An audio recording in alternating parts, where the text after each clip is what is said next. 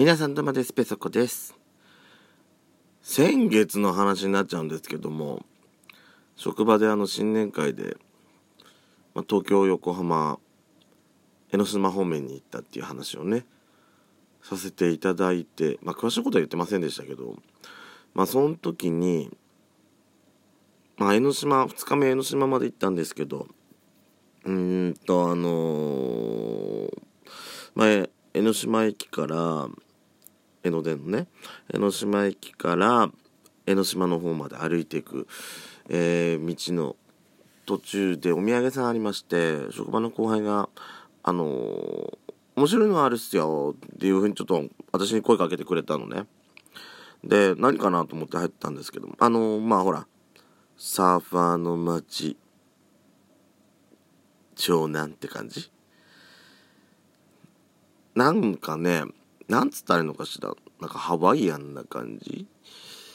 あのー、まあなんか海に関するグッズがいっぱい売ってあるお店だったんで。私ほらあのマリン柄とか好きだしそういうの結構好きなんだ好きだったんであ見て入ってあら可愛いと思ってテンション上がったんですよ。上がったんですよ。で何何何かしらと思って面白いのって。あのねあのショットグラスだったんですよ。ちっちゃいショットグラス。でビキニのね女の子のビキニのおっぱいの部分がデザインされてるショットグラスだったんですけども色がね何種類かあったんですよ。赤いのから黄色いのから青いのから紫のからまあブルーもありましたし。その中でも私ね気に入ったのまあでも可愛かったのこれ。可愛かったんだけどどね。あのー、私その中でもさ白地にピンクのハイビスカスのやつがやっぱりこれかわいいと思って最初迷ってたんですよ。面白いって言われてこんな紹介されてと思って。と思ったんですけどいや見てるとねいやこれかわいいわ。なんか家に飾ったら可愛いかもしんないと思って、まあ、買ったんですけどご丁寧にさちゃんと乳首のポッチまでついてんのそれそれ。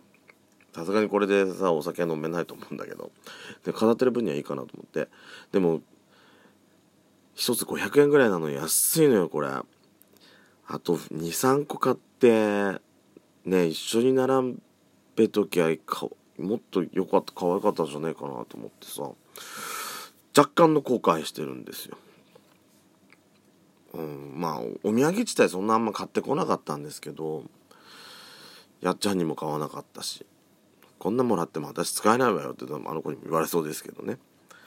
でもうーん今もこうやって飾ってますけどいいなーってなんか夏とかこういうのあったら結構夏の気分になっていいかもでこれそのショットグラス飾る分にはさショットグラスの中にさなんかあのなんかビなんか大小いろんなビーズとかなんか飾ったりしてそれでも可愛いかしらと思って。なんか夢が膨らむわね。ペソドコペソコのそこそこどうでもいいこと。ドスコイラジオも聞いてみない？ものは試しって言うでしょ。やしこと二人で待ってるからね。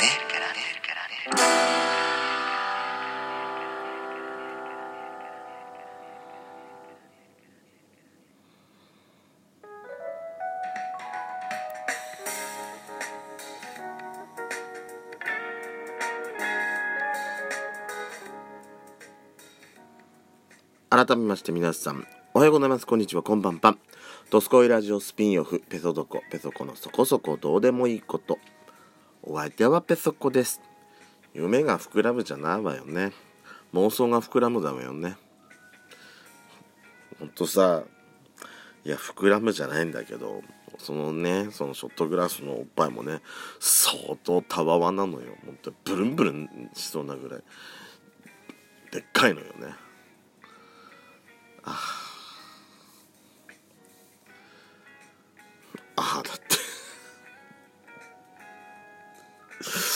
やだペソコさんちょっと。オスの部分が出ちゃったわ。あーこれで興奮しないんだから不思議よね本当に。ちょっと前にあのヤシコとやってる「ドスコイラジオ」の方でもボードゲームの話をねさせていただいたことがあったかと思います。私そんなねほんと好きなんですよ。好きなんですけども全然ねそんな多くを語れるほど詳しくはないんですよ。まあでも何を思ったか語っちゃってね。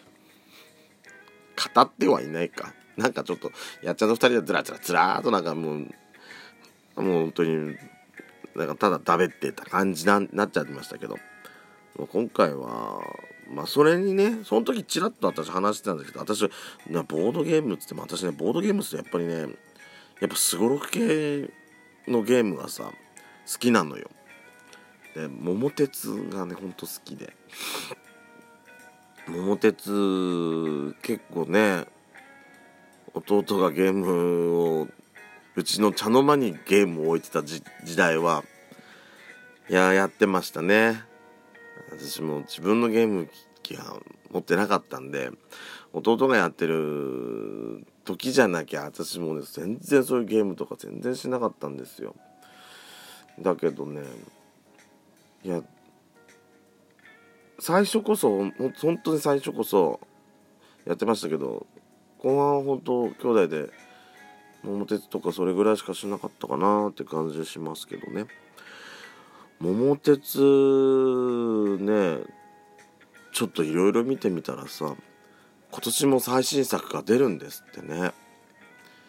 任天堂スイッチで。やっちゃんできるじゃない。羨ましいじゃないと思って。私ソフトだけ買ってやっちゃんのちょっとさせてもらおうかしらと思っちゃってさ。いややりたいのよ。好きなの私本当に。でやっちゃんはさ喧嘩するって言ったけど私んちはね基本的にはさ兄弟同士でその貧乏神のなしり付け合いはね基本的にしないようにしようって言ってたの。やっぱ喧嘩になるの分かってたから。ねなので3人兄弟だったんで3人人間プレイヤーでやってコンピューター1だよねで大概は赤鬼よね 弱いと分かってるから。これねあの佐久間名人とかなんか死んでもしなかったね私ちは。そんなことしたら私たち3人で協力するっていうその均衡が崩れるって分かってるから絶対にしなかったんだけど自分一人でやってる分にはねやりましたよそれは。強いまあ強いんでしょうね運があるから。ねでっかい数出してたからね6特急カード6密とかふざけんなこの野郎とか思った時ありましたけど。あのー、皆さん好きな物件とかありません？やっぱさ東京で一人暮らしする前だとどうしてもやっぱ地元の物件がすっごい欲しくて欲しくてしょうがなくて。ただうちんとこの地元物件やっぱりね農林物件がすっごく多くて最低3000万とかそういうところから。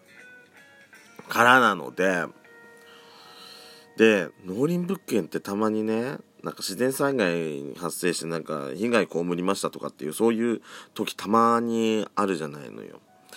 だから最初から自分地元通るのはさやっぱりちょっとギャンブルなとこあったからほら1000万円500万円とか1000万円で臨時収入が入ってくる物件とかいたじゃない？私んちでよくやってた時代はね渋谷でプリクラ屋とかプリクラ屋とかあったの。それがね確か確かそれ臨時収入あったと思ったんだわ。あとね高知のアイスクリーン屋ね。あ高知のアイスクリーン屋はさ高知目的地だと必ず最初に取ったやつ絶対買ってたからね。収益率100%じゃなかったっけあれ。収益率はいいわ。臨時収入は来るわで。で買いやすい物件だわって。しょっぱなからやっぱりあれは取り入ってましたね。うん。だかそう大体何回かやってるとやっぱりどどの物件が臨時収入があるかとか分かってくるんじゃないですか。農林物件もさ臨時収入あったりするやつもあったりするからその何？あのー、被害被るやつと、えー、そうじゃないやつ。逆に臨時収入あるやつとどれとかもう調べて記憶に残ってそれでやったりしてましたけどね。ただ農林物件ってあの貧乏神が持ってっちゃうこと勝手に売り出すことないじゃないか。ないじゃないかないじゃないかじゃないよ。ないじゃないですか。だからその辺考えてまあ基本的には貧乏神つかないようにしてますけどたまにね距離の関係でついちゃったりするわけよ。例えばほら目的地北海道の時に自分先に着きました。そしたら次の目的地がまあ大阪でした九州でしたとかだったと他の人間プレイヤーが近いところにいたったりしたら絶対に端っこにいるプレイヤー負けじゃないの。あのその辺もね次の目的地までの距離とかかん距離と他のプレイヤーの距離を考えながらとかなんかいろいろ戦術をねやっていくじゃん。でも私ねスーファミ時代スーファミ時代だスーファミ時代じゃなかったかしら。桃太郎電鉄ハッピーの時代だったかしら。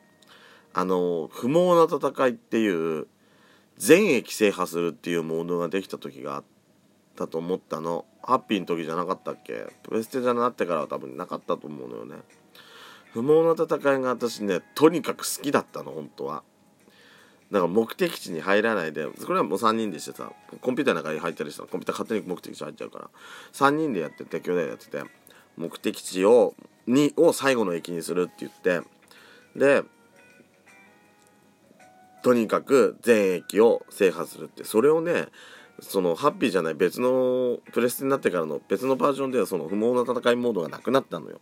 なくなったんだけどわざわざどこの駅にあの入ったどうだかっていうのを全部自分で書いて記録してっていうのもやってました。